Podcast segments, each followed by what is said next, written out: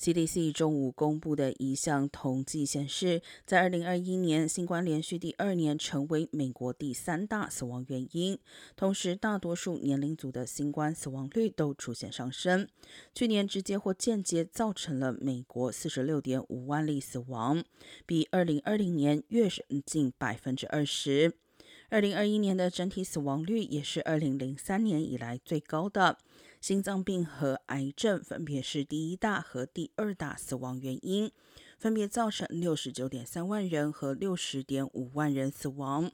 其他造成最多死亡的因素包括意外伤害、中风、慢性下呼吸道疾病、阿尔兹海默症、糖尿病、肾病以及自杀。